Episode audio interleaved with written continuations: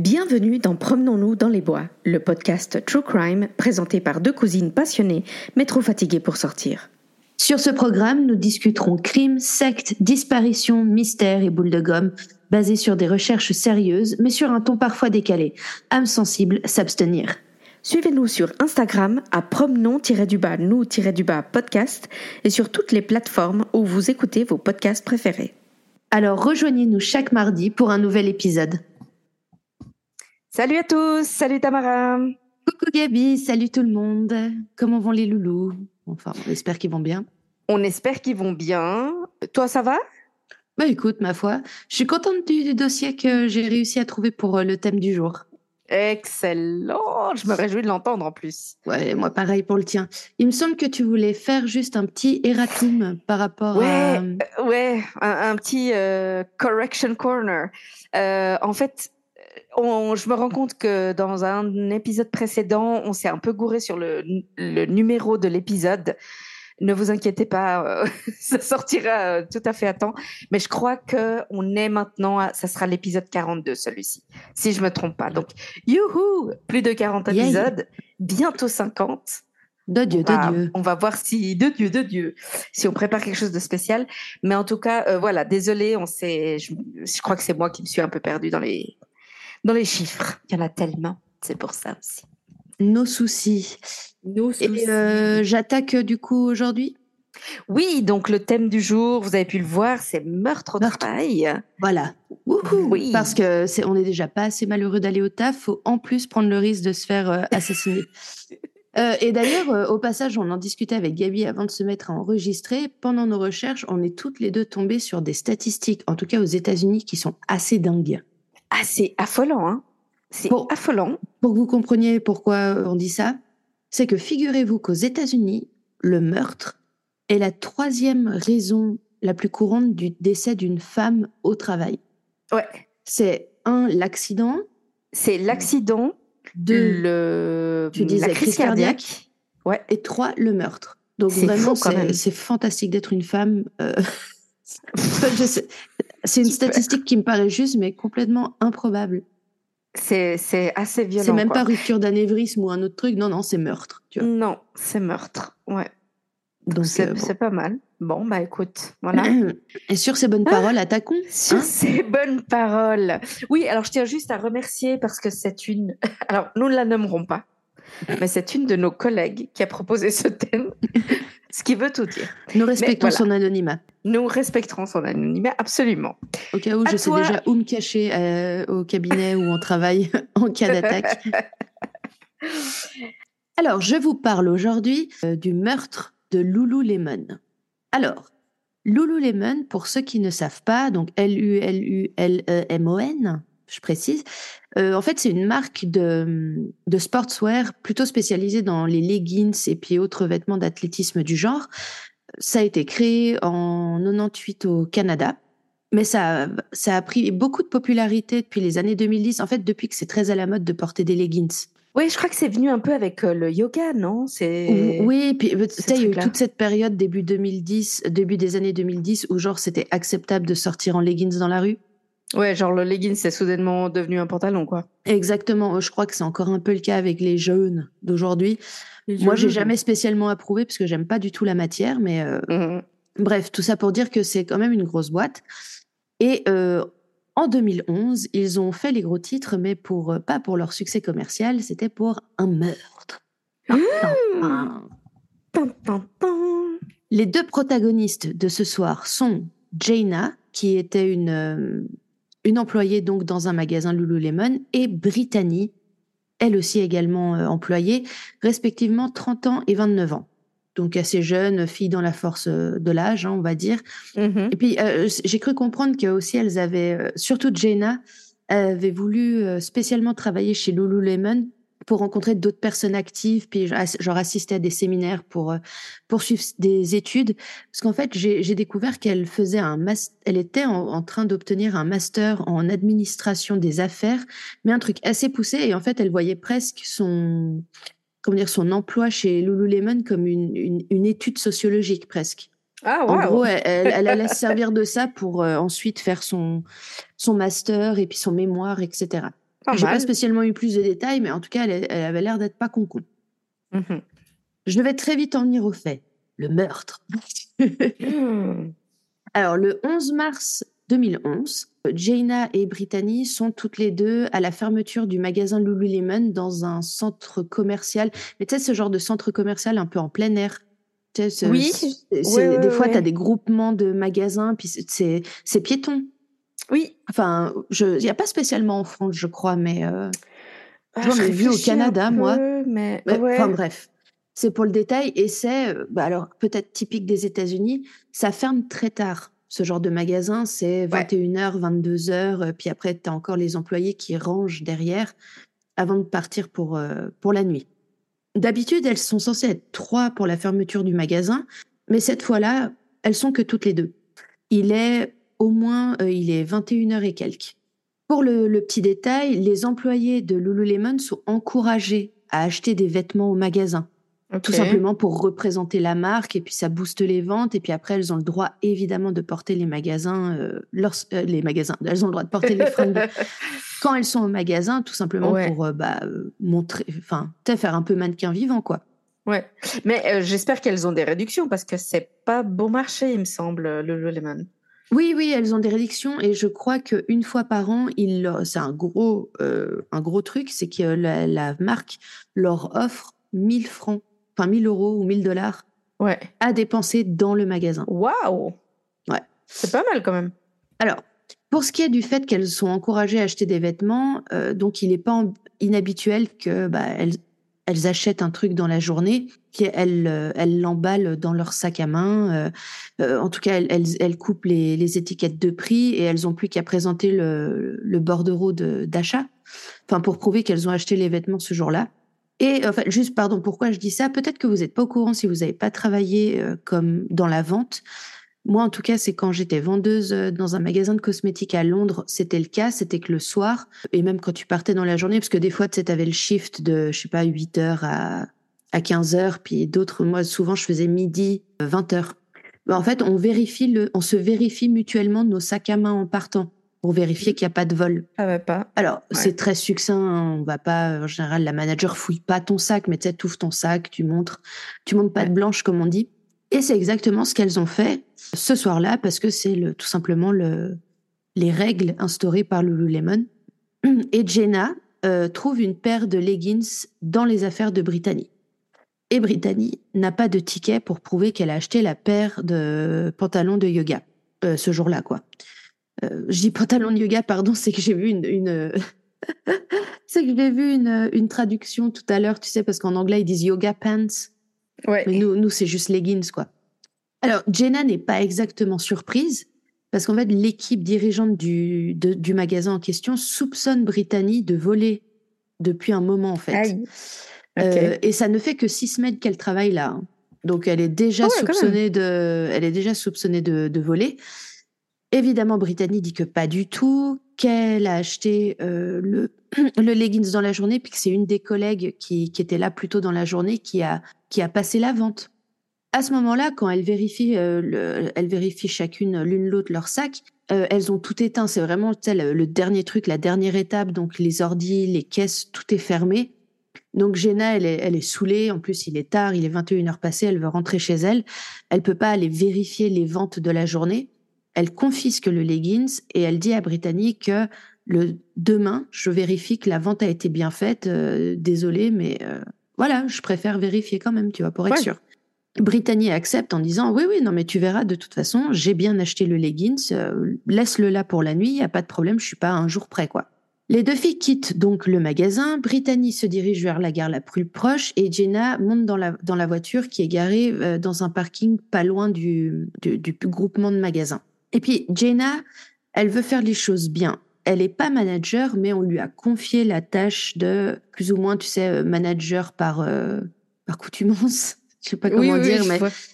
disons que ce soir-là, c'est elle la acting manager. Ouais.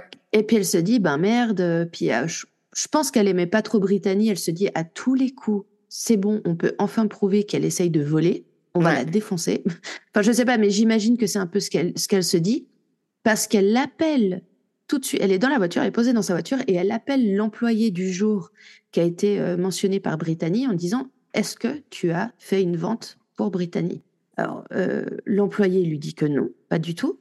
Donc, Jenna appelle Rachel, la directrice du magasin, la manager, quoi, en lui disant Il s'est passé ça, ça, ça. Machine, l'employé du jour, me dit qu'elle ne a pas fait de vente, donc je pense que c'est un leggings volé, ça me paraît assez évident. Donc, Rachel, la manager, dit à Jenna Ok, ben, première chose que je fais demain en arrivant, je vérifie au cas où quand même les ventes de la journée. Et puis, ben, on réglera ça avec Brittany. Donc, Jenna est rassurée, au moins elle a fait son rapport. Elle part. Elle a fait ce qu'elle devait, quoi. La... Voilà, conscience tranquille. Elle fait son job. Elle démarre sa voiture, elle commence à rentrer chez elle, et là, son téléphone sonne. Qui c'est? C'est Brittany, qui est un peu paniquée, qui lui dit qu'elle a oublié son portefeuille au magasin et que dedans, en fait, il y a sa carte pour le métro et les sous, en fait. Donc, en fait, elle peut mhm. même pas s'acheter un ticket pour rentrer chez elle. Euh, genre, elle est au secours, est-ce que tu peux juste revenir? J'ai fatalement, elle est, elle a pas encore pris le métro, elle est juste allée à la station d'à côté. Juste, s'il te plaît, c'est toi qui as les clés vu que c'était le manager du jour. Est-ce que tu peux venir? Juste, tu m'ouvres le magasin, je prends le portefeuille, on sort tout de suite. Donc Jenna, elle est saoulée, mais euh, pour le coup, ben, elle va pas la laisser euh, comme ça bah au milieu de nulle part. Enfin, pas au milieu de nulle part, mais c'est ce que je veux dire, il faut bien qu'elle rentre chez elle. Ouais, puis euh. là-bas, c'est des grosses distances aux États-Unis, euh. Puis c'est pas comme maintenant où tu sais, souvent, maintenant, tu peux payer avec ton téléphone ou quelque chose, tu vois. Là, 2011, euh, on n'en est pas encore à ce C'était pas encore le cas, non. Non, effectivement. Alors, à 22h05, elles retournent ensemble au magasin. Quelques instants plus tard, les employés d'un magasin Apple voisin entendent du bruit. Et là, alors, il y a le, une des employées qui témoigne, elle a entendu une voix de femme dire Ne fais pas ça, parle-moi, qu'est-ce qui se passe? suivi de dix minutes de cris et de grognements. La même voix a ensuite dit Que Dieu me vienne en aide, s'il vous plaît, aidez-moi. Les employés d'Apple qui ont entendu le, le, bordel n'ont pas appelé les autorités parce qu'ils ont juste pensé que c'était du drama, genre des employés qui se disputaient entre elles. Ok. Le lendemain matin, Rachel, donc la manager, arrive, c'est elle qui ouvre le magasin pour la journée, et elle arrive, elle ouvre la porte et elle constate que, de une, la porte n'est pas verrouillée, et de deux, c'est le bordel. Il y a des mannequins qui sont renversés, il y a des fringues partout, genre ça pue le cambriolage. Ok. Et là, elle entend quelqu'un gémir à l'arrière du magasin. Hmm. Autant vous dire qu'elle flippe sa mère, elle sort tout de suite du magasin, elle va même pas vérifier qui c'est, elle, sort, et je crois elle va chercher un gars de la sécurité du. Tu sais, parce qu'il y a souvent des gens de la sécurité, tu sais, dans ces. quand même qui se baladent entre les magasins pour euh, bah, vérifier que personne ne fait chier. Elle va le chercher pour qu'il vienne l'aider à fouiller le magasin. Ils ont trouvé Jenna gisant euh, dans un des couloirs à l'arrière, face contre terre, dans une mare de sang. J'ai vu les photos, oh. c'est. Voilà. Elle a un genre de ligature autour du cou et clairement, il y a du sang partout il continue. Alors déjà la vision, tu vois, peu peu ragoûtante et puis euh, flippée quoi. Il continue de, fouiller et il retrouve Brittany dans la salle de bain, à demi consciente, avec des, tu sais comment ça s'appelle? Je sais pas comment ça s'appelle en français, des zip ties. Tu savais, c'est ces trucs un peu en forme de zip. Les jardiniers connaissent parce qu'on on utilise ça aussi pour euh, redresser une plante, par exemple pour l'attacher à un bâton. Pour attacher un bâton. C'est en fait c'est c'est comme un, bout de plastique qu'on ferme. C'est parfois les jouets des enfants viennent avec cette merde. Ah oui voilà ouais. Qui qui qui tient le jouet et que tu mets une heure à, à, couper. Euh, mais ouais bref une une attache. Donc il la trouve attachée euh, aux chevilles, euh, aux mains, enfin aux poignets. Elle a le visage ensanglanté, elle a une blessure à la tête il y a aussi des, empreintes de pas pleines de sang qui sont relevées dans le magasin. Évidemment, Rachel appelle, tout de suite les secours. Pour l'histoire, elle dit d'ailleurs, euh, il y a deux personnes à l'arrière de mon magasin, l'une semble morte, l'autre respire. Donc, en arrivant sur les lieux, la police découvre euh, la même scène euh, macabre, donc Jenna dans son sang et Brittany, de toute évidence, pas en bon état. Ils libèrent, enfin, ils emmènent le corps de, de Jenna et ils libèrent Brittany et il l'emmène euh, à l'hôpital euh, tout en la faisant euh, témoigner en fait sur ce qui s'est arrivé, sur ce qui s'est passé quoi, c'est quoi ce bordel? Alors selon Brittany, elle est très, elle, elle, pleure, elle est un peu en hyperventilation parce que puis elle est déshydratée, enfin la totale. Ouais, Et Brittany dit que lorsqu'elles sont revenues au magasin, avant qu'elle ferme la, puisse fermer la porte derrière elle. Puis en fait, elles n'ont pas pensé à, à, verrouiller la porte quand elles sont retournées au magasin, parce que c'était vraiment juste, on rentre, on va à la pièce, euh, ouais. telle l'arrière-boutique où les Oui. employés mettent leurs affaires, elle récupère son, ce qu'elle a oublié, puis elle repart. Et elle dit qu'il y a deux gars qui sont arrivés et elles se sont fait violer. Oh là là. Et euh, bah, Jenna s'est fait tabasser.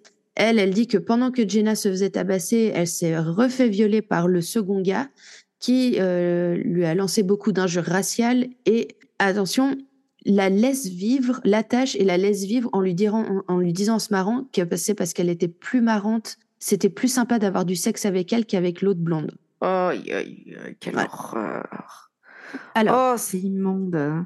Donc la nouvelle de l'attaque est évidemment rapidement répandue, euh, répandue, pardon. Il y a même le Washington, Washington, putain, Washington Post, donc un journal qui euh, rapporte les faits en, dis- en indiquant effectivement que les deux victimes ont été agressées sexuellement, que même l'une d'entre elles a été tuée parce que oui, au cas où pas de suspense, Jenna elle est morte. hein.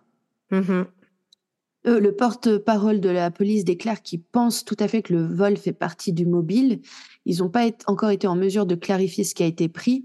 Euh, ça, c'est dans les heures qui suivent la découverte. hein. Ouais. Mais ils ne peuvent pas exclure que le crime a été commis au hasard, que c'était des gars qui passaient par là. Ceci étant, ça paraît prémédité parce que, d'après Brittany, les gars avaient des gants et euh, tu sais, des genres de, genre de masques, tu vois. Ouais. Donc, c'était prémédité, un minimum. Enfin, la police, ils disent on n'exclut aucune piste, mais ça paraît à la fois prémédité et à la fois tellement random parce qu'ils pouvaient pas savoir. Alors, peut-être qu'ils allaient agresser des gens chez Apple, chez qui clairement il y avait encore des, des employés à cette heure-ci. ouais. Tu vois, puis juste, ils ont vu les deux filles revenir euh, complètement par hasard, puis ils se sont dit let's go. Donc, dans ce petit euh, groupement de, de magasins, c'est la panique. C'est vraiment, c'est un cauchemar. euh, c'est tous les magasins voisins prennent de nouvelles mesures pour protéger leur personnel. Ils vont jusqu'à raccourcir les heures d'ouverture. Ils engagent des agents de sécurité supplémentaires. En tout cas, ils se disent jusqu'à ce que ces deux hommes soient arrêtés, on peut prendre aucun risque et puis ça les fait flipper du coup. Ouais, Surtout, ouais, ouais. comme on le sait très souvent, en plus, dans ce genre de métier du service, enfin de la vente, majoritairement, ce sont des femmes. Oui, c'est vrai. Donc des victimes, euh, enfin des personnes potentiellement vulnérables. Il y a même une agence immobilière locale qui a offert une récompense de 10 000 dollars pour toute information susceptible de conduire à une arrestation. Du coup, ça a donné un peu une, une mini folie où il y a plein de, détectives amateurs qui se sont mis à appeler genre, tous les magasins de vêtements de la région pour demander s'ils avaient vendu des, ce genre de cagoule à quelqu'un dans les jours qui précédaient l'attaque, tu vois. Donc la police prend l'affaire très au sérieux. Ils sont retournés à l'hôpital interroger Brittany. Elle, a elle avait une assez grosse coupure au front et puis elle était complètement euh, choquée. Euh, donc ils ont entamé une chasse à l'homme euh, assez importante pour retrouver les auteurs de, de- de- les auteurs du crime, pardon. Et ils suivent euh, les, les indications de Brittany. Alors elle est très claire tout de suite. Ils étaient masqués. Elle a finalement réellement entendu que leur voix. En plus, le magasin était éteint. Enfin, tu sais, il y avait vraiment que les lumières de l'extérieur qui passaient à travers les, les vitres, mais en Ouais. soi, il n'y avait pas les lumières, au, au- les, les, les néons au plafond. Et elle dit, euh, bah, je pense que, enfin, elle, elle dit juste, il y en a un qui était plutôt grand, genre au moins 1m80, l'autre était plutôt de ma taille, euh, un peu trapu, et je pense qu'ils étaient blancs au son de leur voix, mais euh, voilà, c'est Ouais. c'est tout ce qu'elle peut dire. Cependant, les Ah. enquêteurs ont assez rapidement des soupçons. Il y a notamment un des inspecteurs qui était sur l'affaire, qui a interrogé Brittany à plusieurs reprises, qui déclare plus tard, il dit j'avais cette petite voix au fond de ma tête, quelque chose ne colle pas. La façon dont Brittany décrit ces deux types, ils sont racistes, violeurs, voleurs, meurtriers, c'est un peu la pire Mmh. description que l'on puisse faire d'un être humain. Genre Ouais. en mode, genre tu prends toutes les pires choses chez, chez un homme Ouais. et puis tu les rassembles. En fait, chaque fois que la police s'est entretenue avec Brittany, elle a relevé des incohérences dans le dans l'histoire. Ok. Et un des éléments de preuve qui a permis aux enquêteurs de découvrir que Brittany mentait potentiellement, c'était la présence de son ADN à elle dans la voiture de Jenna, de son sang. Ouh. Voiture qui d'ailleurs a été retrouvée sur le parking d'un d'un marché à trois pâtés de maison de là. Donc pas du tout à côté du magasin. Ouais. Euh, c'est pas logique si Jenna revient au magasin comme ça en vitesse à 22 heures, euh, voilà. Alors dans un premier temps, Brittany a affirmé qu'elle n'était jamais rentrée à l'intérieur de la voiture de Jenna. Mais quand les enquêteurs lui ont dit ouais, alors pourquoi est-ce qu'on a votre ADN Elle dit qu'elle euh, elle a changé, elle change de, de, de, comment dire de version et elle déclare que les voleurs, donc enfin les deux gars, lui ont ordonné de déplacer la voiture de Jenna. Ok. Pour les flics, c'était assez clair que Brittany, elle changeait sa version pour s'adapter aux preuves qu'on lui présentait. Donc le 18 mars 2011, une semaine après l'incident, Brittany est arrêtée pour le meurtre de Jenna. Et c'est là, euh, en profitant de sa garde à vue, que la police va découvrir ce qui s'est réellement passé cette nuit du 11 Mhm. mars. Alors, une fois Brittany en garde à vue, la police euh, décide d'en apprendre le plus possible sur elle, sur qui elle est, sur... C'est un peu genre essayer de comprendre sa personnalité. A priori, rien ne laissait supposer qu'elle serait capable d'assassiner quelqu'un, euh, surtout pas d'une manière aussi brutale, ça j'y reviens plus tard. Elle vient d'une famille nombreuse mais unie. Elle, euh, elle allait à l'église tous les dimanches avec ses parents. Elle avait de bons résultats à l'école. C'était une super bonne joueuse de foot, ce qui lui avait même valu une bourse d'études euh, à l'université de Long Island. Mais elle avait quelques petites bizarreries. Alors, une maniaque de la propreté qui voulait toujours se montrer aussi sous son meilleur jour. Elle était toujours très apprêtée. Elle avait un peu des goûts de luxe. Elle aimait manger dans des restaurants coûteux. euh, elle aimait les belles fringues, etc. Et Brittany était aussi euh, une menteuse compulsive, une kleptomane. Apparemment, ses anciennes coéquipières euh, à l'université ont déclaré qu'elle était certes très gentille, très amicale, même considérée comme un leader dans l'équipe, mais, mais c'était assez connu, en tout cas dans l'équipe, que valait mieux garder son, son casier euh, une fois où tu mets tes affaires quand tu vas au sport, valait mieux le garder bien fermé, quoi si, euh, si Brittany était là. Il y a une ancienne meilleure amie de Brittany qui a même été déclarée à la presse que elles ont été meilleures amies pendant très longtemps, puis qu'au bout d'un moment, euh, elle, elle en a eu marre. Euh, elle, a, elle a dit ouais, euh, on s'est disputé parce que franchement, la fille c'était une grosse klepto. Voilà. Sauf qu'à chaque fois qu'elle était, qu'elle se faisait prendre, en tout cas quand elle était à l'université, euh, Brittany, elle se mettait clairement sur la défensive et elle prétendait être une victime et que ses coéquipières s'en prenaient à elle en raison de euh, du fait qu'elle était noire. Euh, sauf qu'au bout d'un moment, ça passe plus. Tu vois, il y a, il y a pas de Mhm. fumée sans feu au bout d'un moment. Donc son comportement lui a coûté sa bourse d'études. Donc elle a pas pu continuer ses études et obtenir son diplôme. Et c'est là qu'elle s'est tournée vers des emplois euh, genre salaire minimum quoi. En 2008, euh, il y a eu une injonction. Elle avait plus le droit d'a- d'approcher un de ses ex-petites amies parce qu'elle le harcelait. Oh, wow. Lui, il a affirmé qu'e- qu'elle avait été violente euh, avec lui euh, dans leur euh, relation, qu'elle le frappait, le poussait assez souvent pendant les disputes. Et euh, elle en a- il en avait trop marre, il a demandé euh, une injonction contre elle, qu'elle n'a d'ailleurs pas respectée. hein. Elle a continué de le harceler après coup. Alors, on est bien d'accord que les dirigeants de Lululemon n'avaient aucune idée de tout ça. Mhm. Parce que je suis même pas sûre. Enfin, je crois pas qu'on m'ait déjà demandé mon casier judiciaire pour bosser dans un magasin. Non, effectivement, peut-être pas dans un magasin. euh, je... je crois pas, non. Pour la police, ils sont sûrs de leur coup et ils montent leur dossier. Et euh, Brittany reste incarcérée jusqu'au procès. Et c'est au procès qu'on découvre les détails les plus sordides et un peu sanglants de l'affaire. La médecin légiste qui s'est occupée de l'autopsie déclare que Jenna portait 331 blessures. Ah, T'es sérieuse Ouais, Mais comment tu fais? Ouais. 331 blessures porté par plusieurs euh, instruments différents. En fait, dans le magasin, il y avait une boîte à outils. Et en gros, Brittany a utilisé, en tout cas, la personne qui a tué Jenna, Mhm. Brittany ou pas, euh, s'en est donné à cœur joie avec un peu tout ce qu'il y avait dans la boîte à outils. Je Purée. ne comprends même pas comment il est physiquement possible d'infliger 331 blessures à quelqu'un. Tu dois être crevé. Ouais. Alors après, je sais pas s'il compte la moindre petite coupure comme une blessure, mais quand bien même le chiffre est assez hallucinant. Mhm. Donc la tête et le visage de Jenna étaient gravement meurtris, enfin couverts de coupures, euh, à tel point d'ailleurs juste que bah, ses parents n'ont pas pu faire un cercueil ouvert pendant les funérailles parce qu'elle était euh, voilà. Oh là là, c'est horrible. Et le, le, le coup qui l'a probablement tué, c'était un coup de couteau à l'arrière du cou qui a sectionné la moelle épinière et atteint le cerveau. Mmh. Et donc la médecin légiste a déclaré que, euh, donc je cite, cette zone du cerveau est très importante pour le fonctionnement de l'organisme. Elle n'aurait pas vécu très longtemps après cela, ou si elle a vécu, quand bien même peu de temps, elle n'aurait pas été en mesure de se mouvoir pour se défendre. Donc en fait, elle aurait été paralysée à continuer de se faire attaquer, quoi. Ouais. Elle avait de nombreuses blessures défensives, dont 83 qui s'étendaient des coudes jusqu'au bout des doigts. Putain, mais quelle horreur.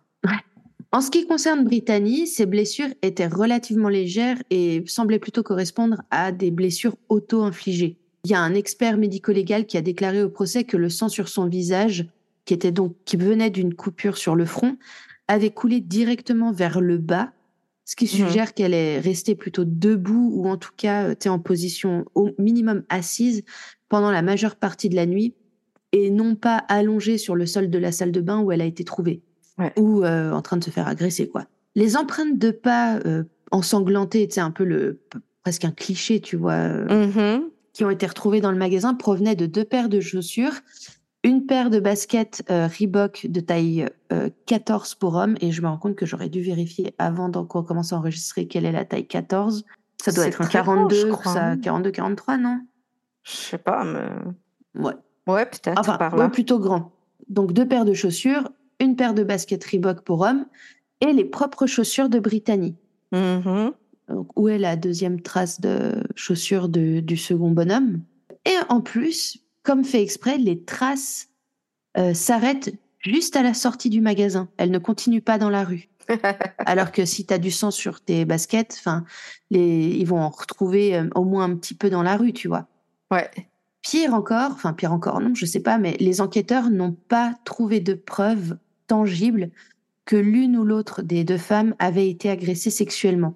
Mhm. En fait, ce qui se passe, c'est que les deux avaient, euh, comme si on avait pris un genre de cutter ou, un, ou, un, ou des ciseaux et qu'on avait coupé directement dans leur pantalon au niveau de l'entrejambe. Brittany a même raconté donc, donc qu'elle avait été agressée sexuellement, Jenna aussi, et que même à un moment, un des- un des agresseurs avait pris un cintre pour continuer à l'agresser sexuellement avec le cintre. Ok. Mais à l'hôpital, les infirmières ont dit qu'elles ne trouvaient pas trace de lésions ni même de, de, de, de boursouflure ou, en tout cas possible dommage causé par euh, bah, une telle euh, agression. quoi. Mhm. Donc évidemment, la théorie, c'est que Brittany a assassiné Jenna à l'aide d'un marteau, d'un couteau, d'une Hmm. corde, d'un cutter, enfin à peu près tout ce qui lui tombait sous la main. Elle est sortie du magasin, a déplacé la voiture de Jenna sur le fameux parking plus loin. Et ce qui devait arriver arrive? Je te laisse, est-ce que c'est la bonne expression? Ce qui devait se passer se passe, j'en ne sais rien, mais Brittany finit par, en tout cas, ne pas nier qu'elle a tué Jenna.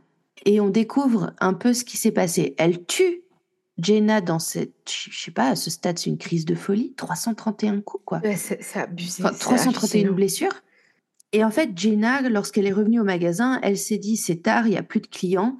Elle s'est pas garée sur le parking euh, à l'entrée du petit euh, lotissement de magasin. Elle est allée directement dans la rue piétonne jusqu'à devant le magasin.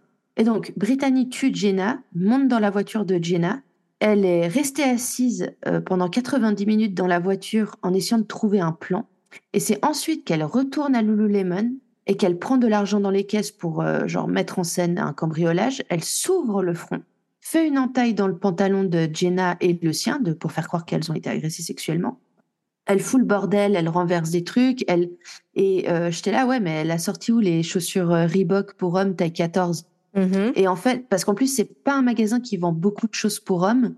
Et j'ai réussi à trouver le détail dans un article de presse en fait, les, le magasin avait cette paire de chaussures exprès pour si un client homme venait pour laisser ses chaussures ou je sais pas quoi, puis qu'il avait besoin d'une paire en remplacement. euh, je pense c'est pour ça que la paire était très grande. C'était pour être sûr que ça aille un peu à tout le monde Ouais. le temps qu'il traîne euh, dans le magasin. C'est s'il faisait des retouches, je crois. Ok, Alors, d'accord. Je sais pas pourquoi, mais ouais. En tout cas, il y avait cette paire de, de chaussures et elle a eu l'idée de les utiliser, mais sauf que cette bécasse, elle les a laissées au magasin après, enfin sur une étagère au fond. Ah, purée. Et elle s'est, elle s'est attachée les mains et les pieds. Alors elle s'est attachée les chevilles et les poignets, parce qu'il y en a plein qui étaient là. Mais attends, elle était attachée, etc. Oui, mais elle avait pas les mains dans le dos. Elle avait les mains Mhm. devant. Donc ça, tu tires dessus avec les dents. Et ils ont retrouvé dans le zip la marque de sa dent quand elle a tiré, tu vois. Ouais, mais voilà. Quoi. dessus. Et en fait, elle s'est confortablement installée dans la salle de bain pour attendre le matin. Donc le procès a duré six jours, le procès au cours duquel euh, Brittany n'a pas vraiment nié avoir tué Jenna, a même plutôt finalement réussi à révéler des choses. Et puis en fait, les enquêteurs ont fait aussi un excellent travail. Ils ont mmh euh, parce que malheureusement, le, dans le coin, il n'y avait pas de de, de, de, de, caméra de sécurité. Voilà, je cherche mes mots. Eh ben, C'était une question que j'allais te poser après, en fait. Mais ils ont non, bah là, la question, elle aurait été très vite répondue. Hein, elle, a, elle a quand même, pour sa défense, affirmé que le meurtre n'avait pas été euh, prémédité.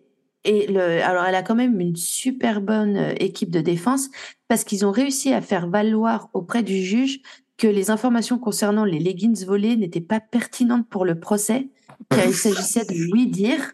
Mais du coup, en fait, d'un côté, c'est stupide parce qu'ils n'ont pas pu expliquer au jury le véritable motif du meurtre. Donc, ça, ça paraissait être un meurtre complètement gratuit. Mm-hmm. Et, mais ils s'en sont servis, toujours à leur avantage, c'est là que tu vois qu'ils sont des malins. Ils ont déclaré au jury, euh, ce jour-là, il n'y avait rien, il ne s'était rien passé entre Jenna et Brittany. L'absence de mobile indique donc qu'il n'y a pas eu de préméditation. C'est donc un crime passionnel. Alors, je vous rassure, le jury n'est pas du tout tombé dans le piège. Mm-hmm.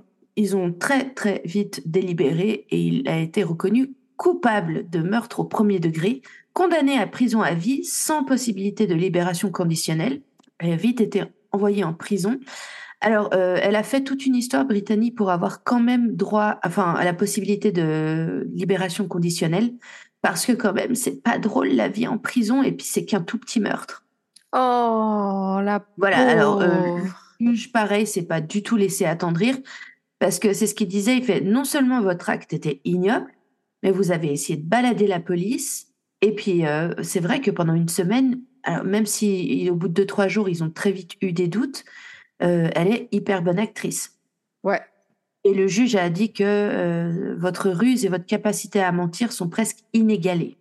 Et donc voilà, je... c'était l'histoire de meurtre de Lululemon. Purée, mais c'est violent parce que en fait, quand tu mens comme ça et que tu, tu, tu fais le, le, le, ouais l'actrice et tout ça, au fond, ce que le juge va surtout retenir, ce que le jury va retenir, mais surtout le juge, c'est que bah il y a pas de remords en fait, parce que tu as toujours un petit, alors c'est pas une aide, hein, mais le juge tient compte de ces choses-là. Euh, surtout aux États-Unis. D'accord que hein. mourir pour une paire de leggings. Ah, c'est ridicule. On est complètement d'accord là-dessus.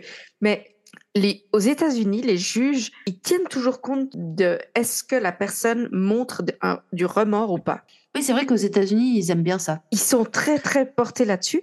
Et là, clairement, je dirais. Le pardon du Christ. Ouais, il y a beaucoup de ça, ouais, je crois. Mais je crois qu'il te euh, faut encore jurer sur une Bible hein, euh, au tribunal. Ou ah, peut-être plus au tribunal quand même. C'est sûr, bien sûr. Aux États-Unis C'est clair, bien sûr, évidemment. Mais je crois que tu as le droit. De, je crois que as le droit de. je crois que as le droit de demander. D'ailleurs, euh, oui. parce qu'il me semble qu'au Congrès, il y a une, nouvelle euh, congresswoman ouais. qui est euh, musulmane qui a demandé à jurer sur prêter serment sur le Coran. Ça avait fait un tollé. Ouais, parce qu'en fait, normalement, tu peux demander à jurer sur la Constitution, je crois, mmh. au lieu de la Bible. Mais je crois que le Coran, c'est pas un truc qu'ils avaient prévu. Euh, j'ai trouvé, j'ai trouvé que c'était un super power move, tu vois. Ouais, mais c'est elle aussi pour qui ils ont dû changer une loi pour elle parce que normalement, tu peux pas entrer dans le Congrès avec un couvre-chef entre guillemets, mmh. Donc avec quoi que ce soit qui te couvre la tête, c'est interdit. Euh, or, elle est voilée. Voilà. Et donc, ils ont dû changer la loi, effectivement. Mais, bon, euh, mais ouais, euh, franchement, hyper intéressant. Pour reparler, voilà, de mon hein. cas, franchement, j'ai, euh, moi, j'ai halluciné parce que tu dirais, bon, deux coups de couteau. Alors, déjà, ça reste sordide pour une histoire de leggings, hein, sincèrement. Ouais. Mais surtout que je crois pas que la boîte allait porter plainte. Ils allaient juste la virer. Ouais. effectivement. Mais c'est, c'est, en fait, c'est devant le nombre absolument phénoménal de, de, de blessures infligées à Jenna et je sais pas, putain, mourir à 30 ans parce que t'as chopé ta collègue en train de voler un putain de leggings, quoi. T'imagines le truc, la mort la plus inutile. c'est hallucinant, quoi. Et euh, la pauvre femme. Non, puis c'est surtout, puis Brittany, elle a cru quoi? Elle a cru qu'elle était un mastermind criminel, qu'elle s'est pris pour Moriarty, la meuf, en mode je vais orchestrer ça comme ça, euh, ils vont y voir que du feu, ouais, il y a deux mecs qui... Je regarde Esprit criminel toutes les semaines. Je sais comment euh, faire. Alors que bon, ben, je sais pas. Enfin, du coup, elle a l'air assez stupide. Ouais, au final, euh, c'est pas très intelligent, mais. Après, tant mieux, hein. nous, on aime des criminels stupides, c'est plus facile de les choper. Hein. Oui, c'est sûr, c'est sûr. Après, pour la petite parenthèse, et complètement idiot ce que je veux dire, mais il me semble, alors j'espère que je suis pas en train de dire une connerie, mais il me semble que les propriétaires de Lululemon à la base, c'est genre des gros racistes. Euh, Sérieux? gros, euh, Ouais, ouais. Ou, je sais plus ce qui avait, s'était passé, mais ils étaient genre néo-nazis ou une connerie comme ça. Ah, mais ça m'étonnerait pas. Après, Lululemon, c'est hyper euh, connu plutôt dans les. En tout cas, moi, j'ai plutôt vu sur dans les sphères fitness blanches. Ouais. Clairement. Il me semble, hein, j'ai pas envie de dire de conneries, mais je crois que ils sont connus pour ça, les bonhommes. Mais, mais tu vois, après, il y a tout un truc avec le thème du jour, c'est que putain, mourir au taf, quoi. Bon, tu me diras, c'est pas pire, c'est pas pire que mourir en vacances. On en reparle, euh, chers auditeurs. Oh, oh, oh. Mais euh, non, mais mourir. Alors, tu me diras, tant qu'à faire, autant être payé en mourant. Je ne sais pas. Je sais pas. Moi, ça me ferait sacrément chier. Non, mais je veux dire, au moins, de toute façon, tu es déjà à un endroit qui te fait chier. Parce que mourir sur ton temps libre, c'est encore plus triste, presque, non? Euh, Attends, laisse-moi réfléchir à la question. C'est une question très intéressante. Alors, je suis pas sûre que nos auditeurs soient d'accord, mais écoute, je sais pas, suivez-nous, suivez-nous, restez avec nous. Euh, tu as raison au sens où tu es déjà misérable. Tu vois ce que je veux dire? Donc quelque part, kill me now. Donc ouais, Ok. Mis à exécution, ok. Ouais. D'un autre côté, je préférerais crever sur une plage, heureuse. Bouffer par un requin. non, alors peut-être pas, mais tu vois, il y a un peu ce côté-là. Je crois qu'il y a un petit côté où si, si tu vois, si je crève à mon bureau, je suis là, oh, really? ça, ça, ferait un petit peu chier quand même. Surtout de 331 coups, quoi. Oui, non, alors ça, mais, au bout d'un moment, j'arrêterais, puis je suis là, non, mais sérieusement. non, à part, à part, ça, c'est vrai que j'aurais dû, mais j'ai pas trouvé l'info, j'ai lu énormément d'articles, j'ai regardé des, des vidéos, j'ai pas trouvé de précision si, euh, sur le fait que, est-ce que la moindre petite coupure était considérée comme une blessure? Je crois. Parce que ça me paraît même pas faisable dans le temps qu'elle a mis euh, pour, euh, enfin, en tout cas, le, le comment dire, le, la timeline qu'on a de, du crime ça me paraît même pas faisable. Euh, je veux dire, j'ai vu les photos de la meuf, euh, certes, elle avait l'air sportive, mais 331 coups. Non, tu les, on se rend pas compte. Ils disent, ils disent déjà que, par exemple, plus de, c'était quoi, 10 coups de couteau, c'est considéré comme presque de la folie déjà, parce que physiquement, c'est super dur. Ouais. Faut que ça rentre, faut l'enfoncer, faut le ressortir. Euh, non, je pense que probablement ils tiennent, ils comptent chaque blessure, même petite. Et je crois que c'est ça. Donc souvent, un seul coup peut créer plusieurs blessures, tu vois. Mmh, peut-être. Donc, espérons que ah, c'est ça. Ouais, mais bon, malgré tout, même si c'est pas 331 coups pour 331 blessures, à mon avis, elle a quand même tapé plus que deux fois, quoi. Ouais, ouais, ouais. Non, c'est énorme. C'est énorme. Ah non, non, je verrai si je vous mets sur Insta euh, la photo du couloir ensanglanté. Ouais. On, verra. on verra si Instagram ne supprime pas le post. Mais euh, non, c'était qui devient faux. C'était quelque chose. Hein. Oh là là. Eh ben, sacrée histoire. Donc l'affaire Lululemon. Yay. Yay. Ton histoire, ton histoire, ton histoire. Ah alors, mon histoire. Alors. Donc, comme Tamara le sait, j'étais partie initialement pour faire une histoire assez euh, contemporaine, hein, vu que c'est quelque chose. Euh, j'allais partir sur une histoire qui est arrivée il y a peu de temps. Mais, mais je suis tombée sur cette merveilleuse petite affaire. Et je me suis dit, allons-y, allons-y, ça peut être sympa. Mère je raconte-nous une histoire.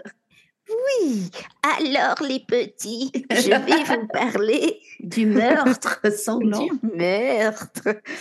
Non, alors elle est connue comme le massacre de Landreau ou hum, l'affaire du. Voilà, on en reparle après si vous voulez. Et alors, on, retourne en arrière, on, dans le temps, n'est-ce pas? Car ça se passe en 1913. Bon, moi, tu me connais, hein. j'adore les vieilles histoires. Hein, je sais, je me suis dit j'allais faire une heureuse. Donc, spécialement pour toi, Tamara, Je vous parle donc de la famille Mabi. Euh, Nous sommes donc. J'ai compris autre chose. Ouais, et ben moi j'ai lu autre chose la première fois parce que ça s'écrit bien M-A-B-I-T. Ah voilà. Et la première fois que je l'ai lu, je, Donc je, suis pas juste une grosse gamine, c'est normal. Non, non, absolument pas. La première fois que je l'ai lu, je l'ai pas lu à la française, tu vois. Et euh, je me suis dit, ah, peut-être que c'est, you know, ma bête. Mais non. non, non. D'où sort cet accent italien? Je ne sais pas. Donc, euh, nous sommes en... La famille, ma bête. La famille. Et il faut qu'on se reprenne là. Ouais, pardon, excusez-nous, Nous chers sommes en Loire-Atlantique. À l'époque, ça s'appelait Loire-Inférieure. J'a- J'apprends ça. hein. Euh, bref, on est près de Nantes. Je sais pas où c'est. hein. Ah, voilà. Euh, près de Nantes. Donc, euh, Vers l'Atlantique. Ouest euh, Atlantique. Nous sommes dans la famille Mabi, euh, qui est une famille qui exploite un petit vignoble dans une, euh, un bled qui s'appelle euh, le Lambro. J'allais dire, ils, appellent ils habitent pas à mon cul. Ah, ouais, je sais. Euh, gratuitement. On n'a pas de bruitage, c'est dommage, tu vois. Là, on aurait un petit bruitage. Bref, je, je me Bref. tais, je te laisse raconter ton histoire. Pardon, chers auditeurs. C'est pas grave.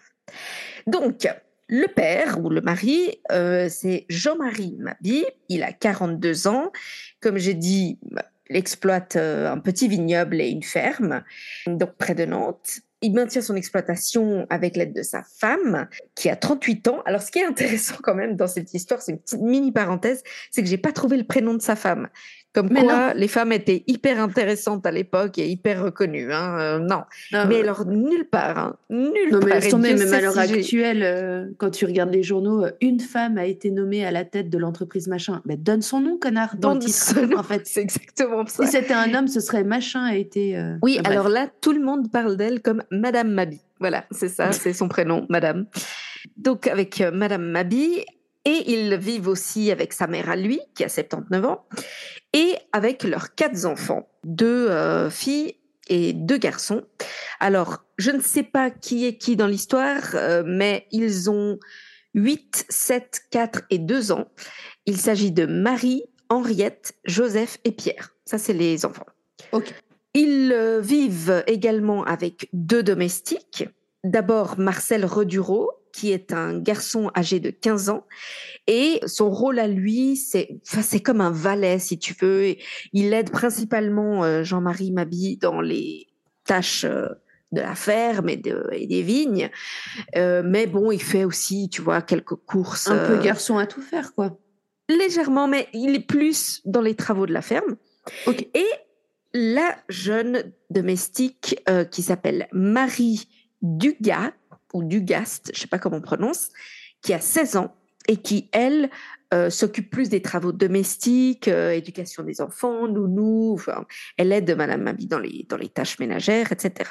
Ok. Bon, il s'en sort Donc bien quand même en ayant deux Oui, oui, domestiques. oui, oui, oui, oui. Alors, ils ont des beaux terrains, euh, ils, sont, ils sont bien, quoi. Ils sont bien. Alors, nous sommes le 1er octobre 1913. Il est 5 heures du matin. Alors, ça nous semble improbable, hein, mais euh, comme vous le savez, j'imagine, les gens qui travaillent dans les fermes euh, ou dans les terres euh, se lèvent extrêmement tôt pour travailler. Et les voisins de la famille Mabi sont déjà, pour la plupart, réveillés depuis au moins une heure. Et immédiatement, il y a un peu un étonnement parce qu'il n'y a aucune activité dans, dans la ferme des Mabi, dans leur maison. Comme l'affaire de, de la famille tuée que j'avais racontée. Interfaiken, là. Euh, Ouais. Alors, Oui. c'est pas ça, mais voilà. Alors, pour ceux qui ne l'ont pas écouté, notre épisode sur famille entière tuée est passionnant, je vous le conseille. Oui. Petit moment de pub. Donc, ils se disent, c'est quand même bizarre parce que Mm. ils sont travailleurs et normalement, ça fait au moins une bonne heure qu'ils sont debout, quoi. Alors, bah, un peu curieux quand même, euh, un ou deux voisins s'approchent et puis tout de suite, en s'approchant, ils voient que sur les marches de la porte d'entrée est assis le petit Pierre, Mhm. qui est, euh, alors je sais pas si c'est le dernier ou l'avant-dernier, donc il doit, il a je crois 4 ans ou comme ça, et il est tout seul, assis, là, à 5 heures du mat. Et puis ils vont vers lui, qu'est-ce qui se passe? Et selon les dires, et encore une fois, en 1913, donc euh, c'est ce qui, c'est ce que, ce qui a été rapporté, Mhm. c'est que le petit garçon arrive, arrive juste à dire quelques mots. Et c'est papa, maman, du sang. Voilà. All right. C'est tout ce qu'il arrive à dire. Alors, bah, il rentre euh, dans la maison et tout de suite, quand, donc quand il rentre, il rentre dans la cuisine, comme ça se faisait beaucoup à l'époque, et immédiatement, il voit mais pleine de sang, une mare de sang par terre, un truc de malade. Ouais.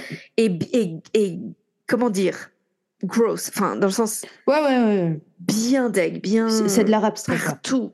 Ouais, vraiment, c'est du Jackson Pollock. euh, euh, de psychopathe. Et, euh, et il voit la domestique, Marie Dugas, et la mère, donc Madame Mabi, morte évidemment, hein, complètement en, en sang.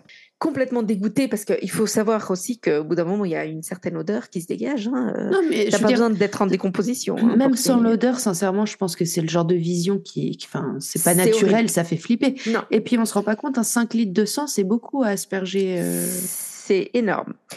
Alors, ils ressortent tout de suite. Ils sont euh, horrifiés, évidemment. C'est encore une fois un petit village. Enfin, tu peux imaginer 1913 en plus. Et ils partent immédiatement chercher les gendarmes. Ils veulent pas aller plus loin. Ils sont là. Je sais pas ce qui s'est passé ici, mais en gros, on va aller chercher la police.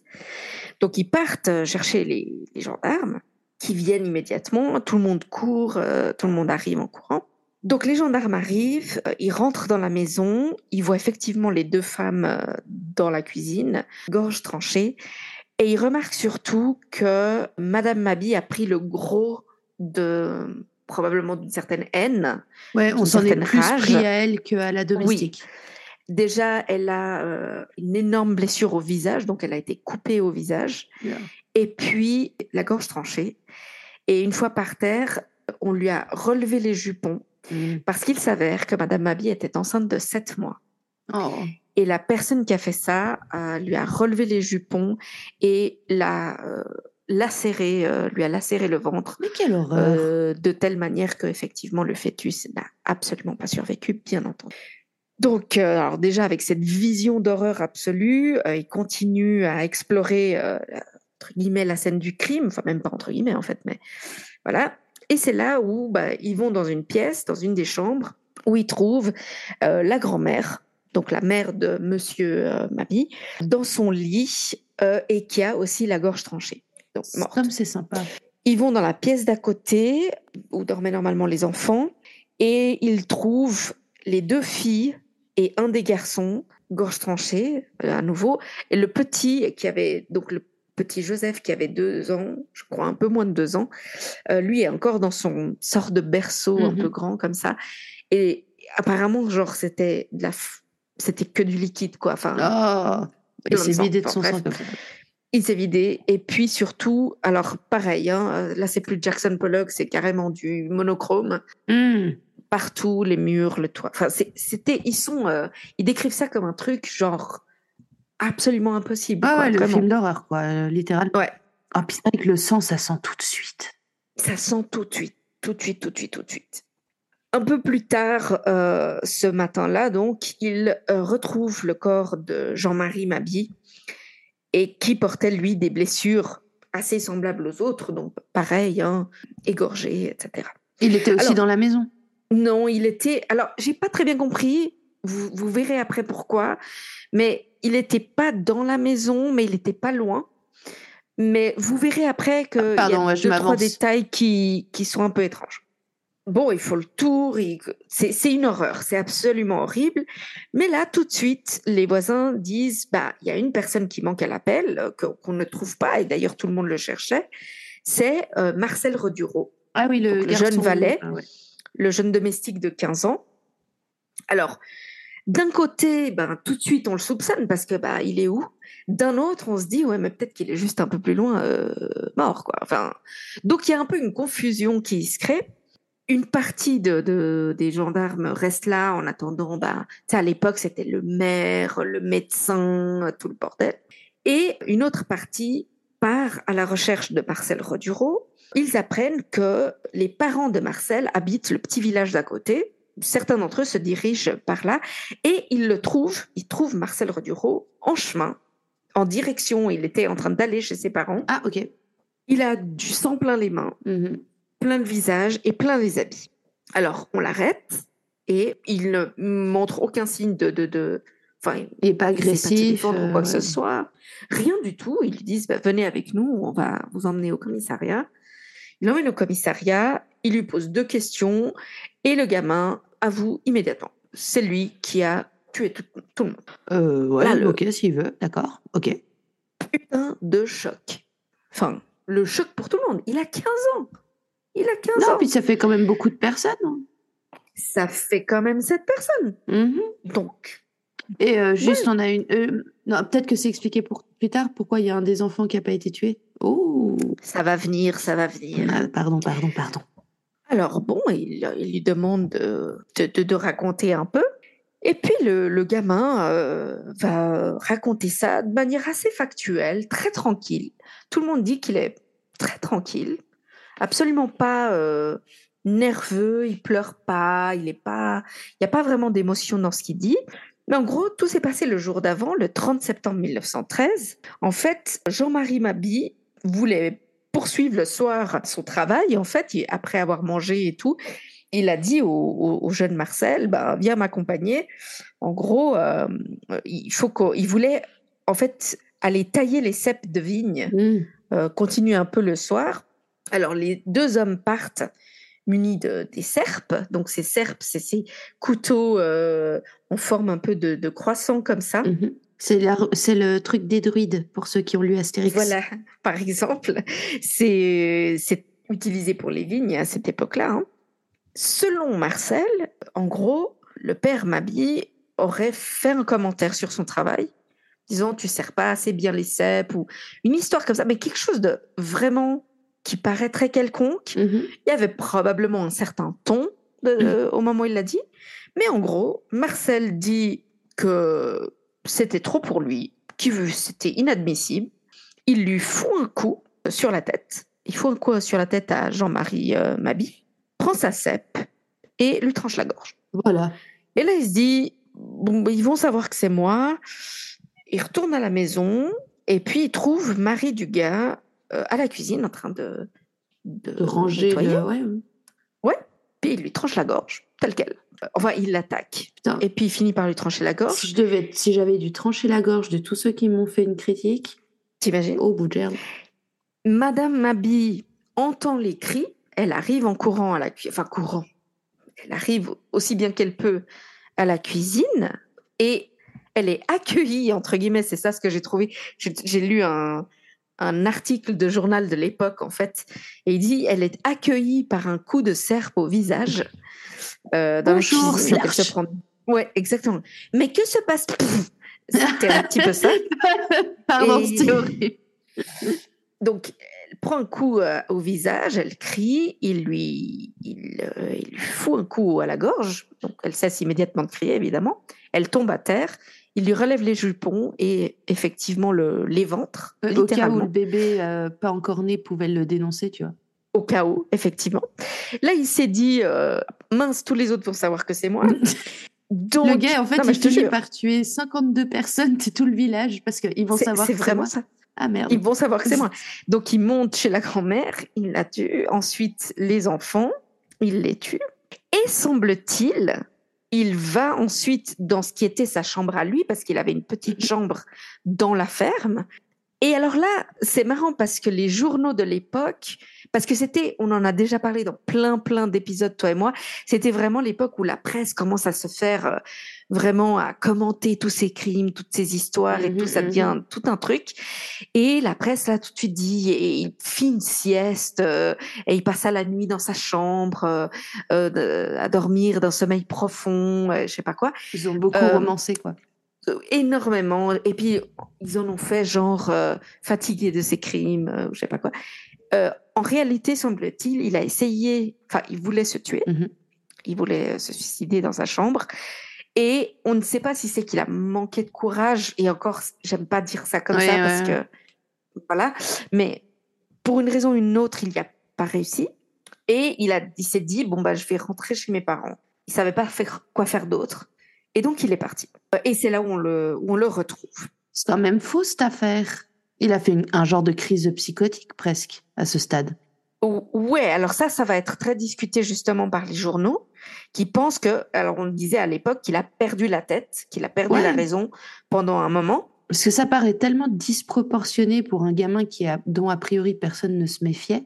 Exactement. Alors justement, c'est de ça que je voulais parler maintenant, c'est que, comme j'ai dit, tous les journaux s'emparent de l'affaire et ils commencent à comparer à une affaire un peu plus ancienne aussi d'un domestique qui s'en était pris à la famille où il travaillait. Par contre, la, particularité de, Marcel Reduro, justement, c'est que d'abord, c'est son âge, parce que c'est très très jeune, 15 ans quand même, et puis qu'il avait aucun historique de violence, aucun casier judiciaire, Jamais il avait été accusé de quoi que ce soit, même pas de vol ou de quoi que ce soit, vraiment rien. Et, il y avait une sorte de, comment dire, de, contraste entre ce que les gens connaissaient de lui et la façon dont lui présente les choses quand il est face à la police. Typiquement, tout le monde, les voisins, les gens qu'il connaissent, et, qu'il connaissent parce qu'en plus il vient du village d'à côté, ah. donc euh, ils disent qu'il est vif, mais qu'il a très bon cœur, qu'il est très intelligent, mais vraiment très très intelligent, qu'il est travailleur, qu'il ne se plaint jamais, qu'il n'a jamais commis d'actes répréhensibles. Il vient d'une famille considérée comme honorable à l'époque, donc une famille très appréciée. Sa famille, c'est une famille de fermiers, ils ont dix enfants, donc euh, mmh. voilà, c'est clairement un autre euh, statut social, mais ils sont vraiment très appréciés dans le village et, et alentour. Euh, sa famille est choquée. Enfin, Mais est-ce qu'il y avait des signes qui étaient maltraités chez la famille Mabi? Alors, avant le procès, évidemment, le, procureur va demander à ce qu'il y ait une évaluation de médecin, déjà de médecin. Euh, médecin, donc médecin physique, mhm. pour voir son état physique. Est-ce qu'il a une maladie qui pourrait expliquer quelque chose ou est-ce qu'il a des blessures montrant qu'il a été maltraité, par exemple? Il ne trouve rien, semble-t-il. Et puis surtout, ils vont faire une évaluation, ce qui serait aujourd'hui une, évaluation psychiatrique. À l'époque, ça c'était pas tout à fait comme ça, parce que l'idée justement, c'est est-ce que est-ce qu'il y a eu un coup de démence Alors aujourd'hui, ça, je crois que en France, ça s'appelle TPB, ce genre de truc. C'est à l'époque, ça s'appelait bouffée délirante. Maintenant, il semblerait que ça en France, ça s'appelle trouble psychotique bref. Mm. C'est ce qu'en anglais on appelle fugue state ou euh, psychotic fugue state. Donc en gros, c'est que tout à coup, tu es pris d'une sorte de psychose hyper forte qui est généralement dure pas très longtemps, ça peut être quelques heures, ça peut être un ou deux jours maximum. Et donc, ils vont regarder si effectivement c'est ça. La première chose qu'ils vont dire, c'est que euh, Marcel ne semblait pas être ultra crevé, euh, surmené de travail ou quoi que ce soit. Il semblait être bien traité.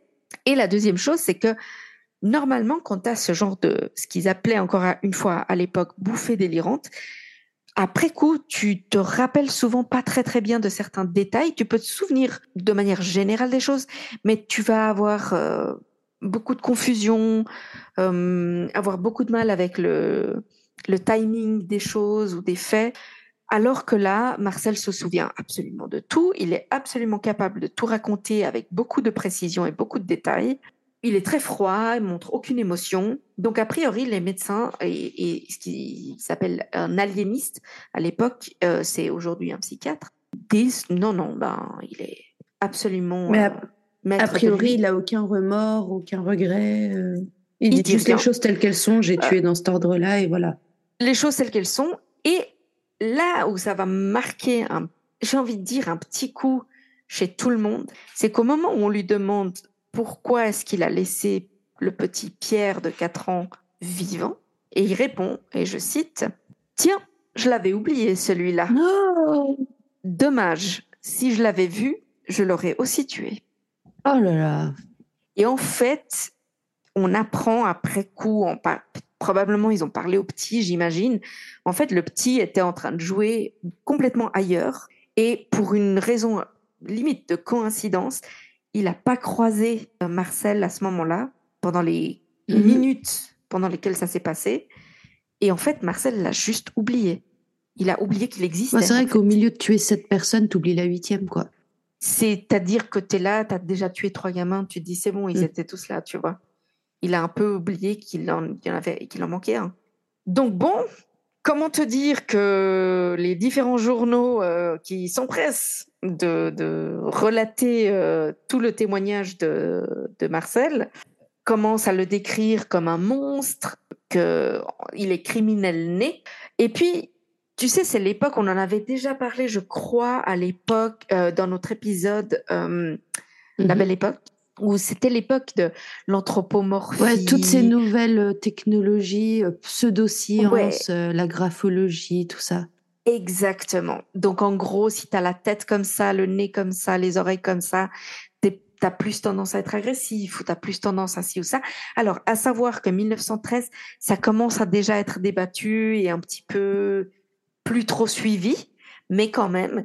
Et donc, typiquement, les journaux vont dire qu'il a d'énormes oreilles, qu'il a un front très bouffi et que donc on voit en lui le mal, euh, des choses comme ça.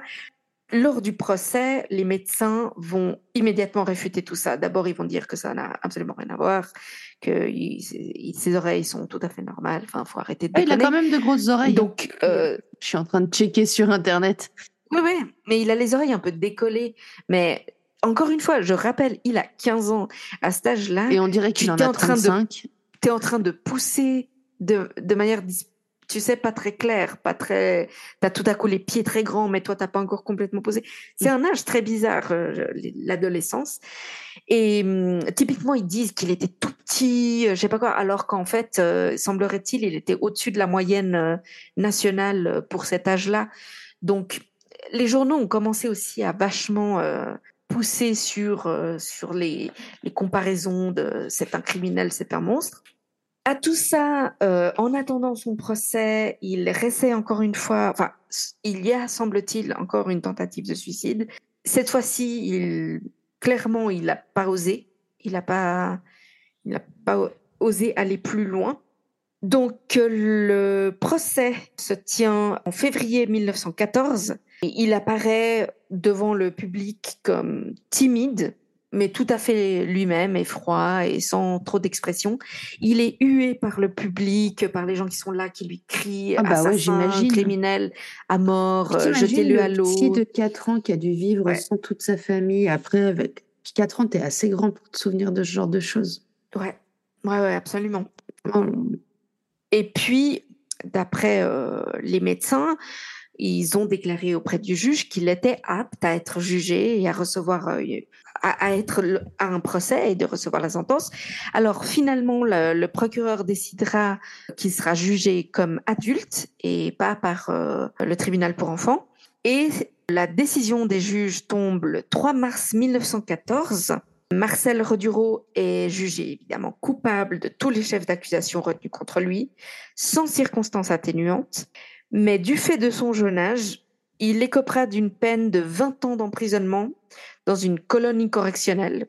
Deux ans plus tard, moins de deux ans plus tard, début 1916, euh, Marcel Redureau contracte la tuberculose et il meurt très peu de temps après, à l'âge de 18 ans.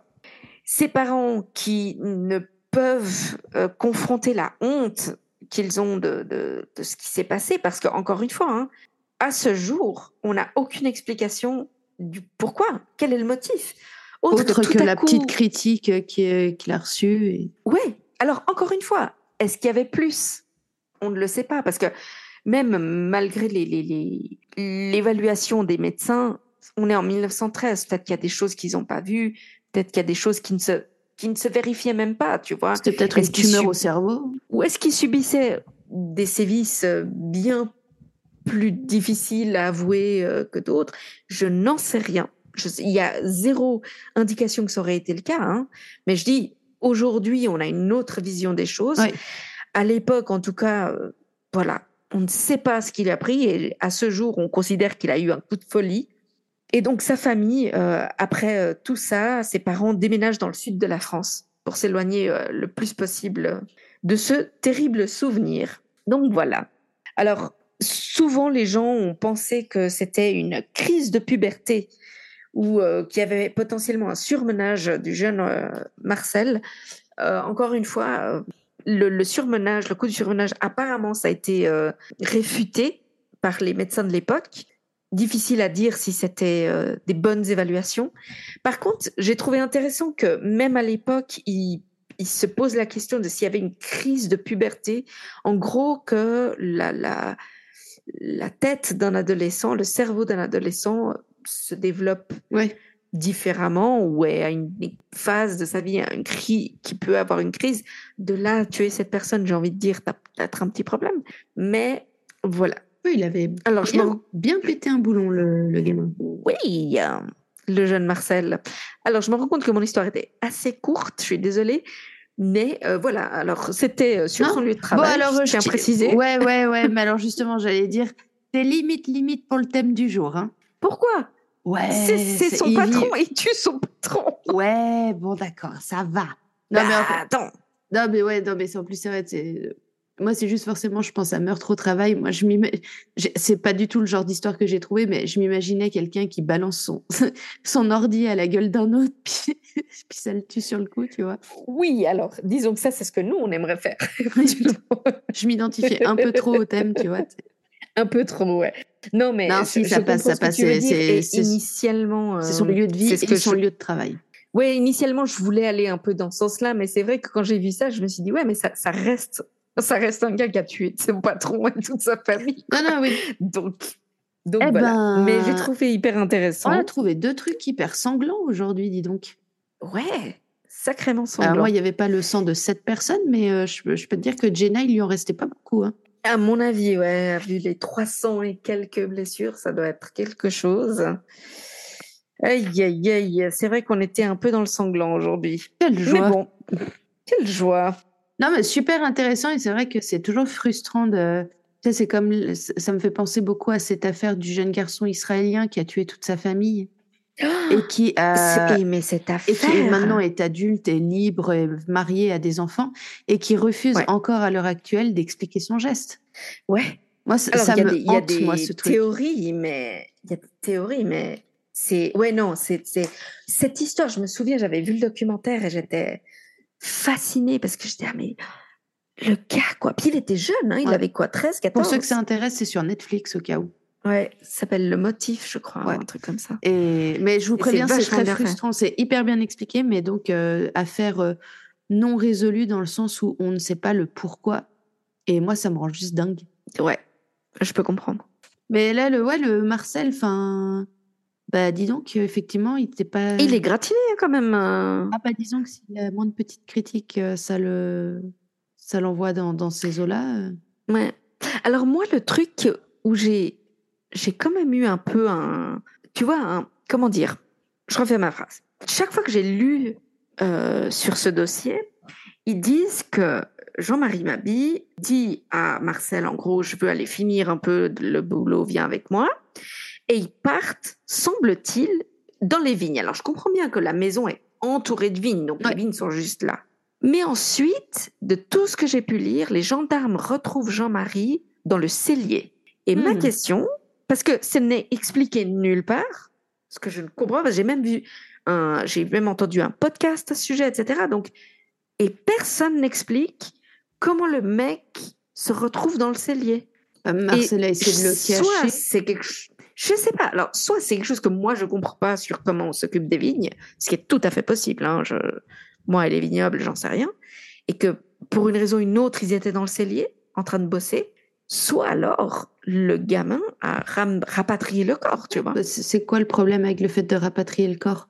Non, mais alors je trouve intéressant, premièrement, que personne n'en parle du fait qu'il ait bougé un corps, parce que tel qu'il te le raconte, c'est genre, il, il a tué, il l'a laissé là, il est parti, il est rentré dans la maison, tué tout le monde, et ensuite il est rentré chez lui. Or, s'il ramène le corps et tout, c'est qu'il y a une intention de cacher son crime. Mmh. Et donc, c'est difficile de dire à ce moment-là, oh, c'est un coup de démence. Parce qu'il y a une sorte de... Alors, il y a peut-être pas de préméditation, ça, j'en sais rien. Mais, tu sais, un coup de démence, tu t'imagines plus le truc de la folie du moment sans réellement de euh, réflexion. Moi, ce que je comprends dans le truc coup de folie, c'est que je vois pas forcément, tu sais, une frénésie euh, inarrêtable où t'es pas capable de réfléchir. Moi, je le Mm. vois, euh, je- à, mon, à mon humble avis, et à nouveau, je ne suis ni psychiatre, ni psychologue, ni euh, quoi que ce soit. On est d'accord. Moi, pour moi, ça peut et à la fois être effectivement cette image-là du coup de folie, et à la fois, tu sais, genre un switch qui se tourne dans ta tête du genre rage meurtrière, où tu es tout à fait capable Mhm. de réfléchir en mode justement cacher un corps ou quoi, mais genre, tu es inarrêtable, il y a un truc. Je- euh, Ouais. Après, moi, c'est une de, des versions dans ma tête, mais euh, je, je sais pas à quel point Ouais, elle est plausible. c'est vrai. Juste du Non, genre, je en comprends, fait, euh, je un, arrêt momentané du, euh, de la réflexion ou de la, du qu'est-ce qui est bien, qu'est-ce qui est mal, juste, oh putain, je vais tous les buter. Ouais. Genre, Ouais. the game is on, quoi, tu vois. Je, je sais pas, vraiment, c'est, ça pourrait peut-être expliquer ça. Ouais, c'est possible. Parce que il est censé être possible, intelligent. Dans quel monde tu tues cette personne et tu vas juste tranquillement marcher jusqu'au village de tes parents en étant couvert de sang? Justement. le gamin, il se serait enfui. Il y a autre chose, c'est pas possible. Ou il a pris le blâme pour quelqu'un, c'est pas possible autrement. Écoute, semble-t-il que dans ce qu'ils ont pu voir, c'était effectivement lui, et puis il avait zéro problème à l'avouer. Donc, Non, mais oui, mais je sais pas. je sais pas. Mais c'est pour ça que je dis, les évaluations de cette époque-là, probablement, tu vois, va savoir ce que ça représentait, ce que c'était. Non, mais ça aussi, dans le sens, Est-ce si qu'aujourd'hui on découvrirait autre chose? euh, ou n'importe, puis que lui il s'est caché, puis après il avait du sang sur les fringues parce qu'il a trouvé les autres, ou je sais pas, il en a peut-être porté un dans les bras en mode que ça expliquerait peut-être pourquoi lui il dit que le corps était dans les vignes, mais le corps a été trouvé dans les celliers. Effectivement. Écoute, je sais pas. J'ai trouvé ça nulle part. Ce que j'ai trouvé en revanche, c'est le le- le- l'acharnement des de la presse sur cette histoire. Ils ont, mais ils ont publié pendant des jours et des jours et des jours. euh, Et ils ont fait des des histoires. C'était une des premières fois, semble-t-il, que ils faisaient par exemple tout un reportage dans un journal euh, sur la biographie de du jeune Marcel et racontait pendant une page toute sa vie, la vie de ses parents, etc. Avec euh, limite un reportage photo qui allait avec. C'était assez rare à l'époque et puis semble-t-il que c'est c'était une grosse affaire. Donc voilà, ok. Bon, bah, hyper intéressant. c'était nos meurtres au travail. Qui, on l'espère, auront calmé vos envies de meurtre au travail. qui sait, qui sait. En tout cas, on espère que ça vous a plu. On vous a préparé plein de chouettes épisodes à venir. On espère que ça vous plaira. Oui, oui, oui. On se retrouve la semaine prochaine. Voilà, comme d'habitude pour un nouvel épisode, on vous encourage à nouveau évidemment à nous suivre sur Instagram et à venir nous envoyer un petit message ou à nous laisser un petit commentaire pour nous dire à quel point notre podcast est évidemment génialissime. Et euh, n'oubliez pas de mettre le, les petites étoiles, le rating et le truc sur la plateforme où vous écoutez euh, ce podcast. Ça nous aide beaucoup. N'oubliez pas de parler de nous à tous vos amis et à votre famille. Oui, oui. On vous laisse. Merci à vous d'avoir écouté cet épisode. Allez Gabi, bonne soirée pour à toi, bonne journée aux autres. Exact. et spécialement pour Mélina. Bye. Bye bye.